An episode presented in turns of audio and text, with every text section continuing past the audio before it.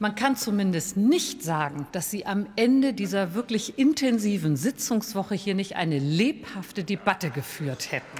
Also dafür nochmal herzlichen Dank. Wir sind am Ende der Aktuellen Stunde und auch am Schluss der heutigen Tagesordnung. Ich wünsche Ihnen nicht nur ein schönes, erholsames Wochenende, sondern natürlich auch einen guten Tag der deutschen Einheit, den wir ja an verschiedenen Orten begehen werden.